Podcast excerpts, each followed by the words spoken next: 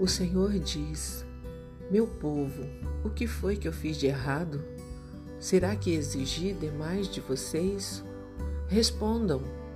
Eu os tirei do Egito, salvando-os da escravidão, e enviei Moisés, Arão e Miriam para os guiar pelo deserto. Meu povo, lembre dos planos que Balaque, rei de Moabe, fez contra vocês e da resposta que Balaão, filho de Beor, lhe deu. Lembrem de tudo que aconteceu desde que saíram do acampamento do Vale das Acácias até que chegaram à cidade de Gilgal. Não esqueçam nunca as vitórias que eu, o Senhor, consegui. O que é que eu levarei quando for adorar o Senhor? O que oferecerei ao Deus Altíssimo? Será que deverei apresentar a Deus bezerros de um ano para serem completamente queimados? Será que o Senhor ficará contente se eu oferecer milhares de milhares de carneiros ou milhares e milhares de rios de azeite? O Senhor já nos mostrou o que é bom. Ele já disse o que exige de nós.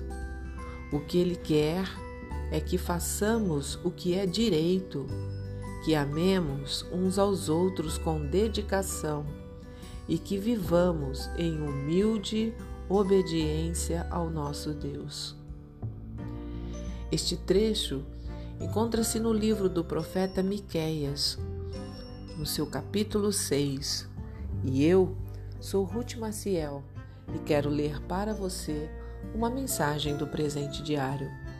O título de hoje é O que Deus pede? Vivemos numa sociedade cada vez mais alienada e desumanizada.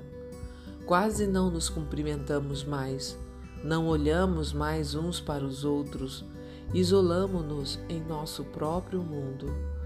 O amor pelo próximo e o valor da comunidade são substituídos pela exclusão social e pela individualidade cada vez mais acentuada. Na época do profeta Miqueias, havia prosperidade na sociedade, mas também injustiça. A riqueza não era igualmente distribuída entre o povo, pois os mais ricos exploravam ou ignoravam os mais necessitados, olhando somente para si mesmos.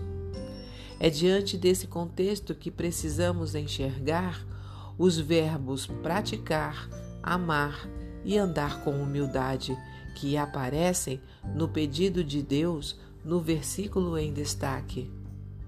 Ele mostrou a você, ó homem, o que é bom e o que o Senhor exige.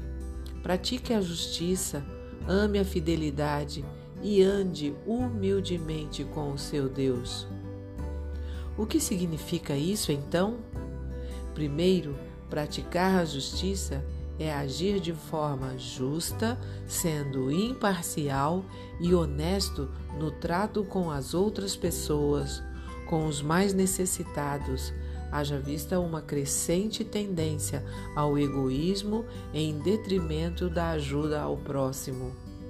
Em segundo lugar, amar a fidelidade é demonstrar compaixão e misericórdias genuína aos mais carentes ao nosso redor.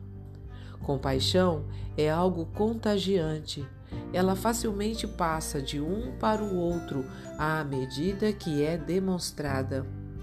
Em terceiro lugar, andar com Deus de forma humilde é reconhecer todos os dias nossa dependência dele, demonstrando respeito e reverência à sua vontade. Cristo ensinou seus seguidores a se importarem com os marginalizados da economia e da sociedade. A Bíblia não nos oferece outra alternativa senão tomar consciência das necessidades materiais dos que se acham ao nosso redor. Assim, quando atendemos a esse pedido, passamos a demonstrar amor genuíno ao Senhor, que se manifesta em solicitude incessante pelos mais necessitados à nossa volta. Um pensamento para o dia? Amar a Deus e ignorar o necessitado são atitudes incompatíveis. Se você gostou, compartilhe com outras pessoas, porque a palavra de Deus nunca volta vazia. Tenha um bom dia, fique na paz do Senhor.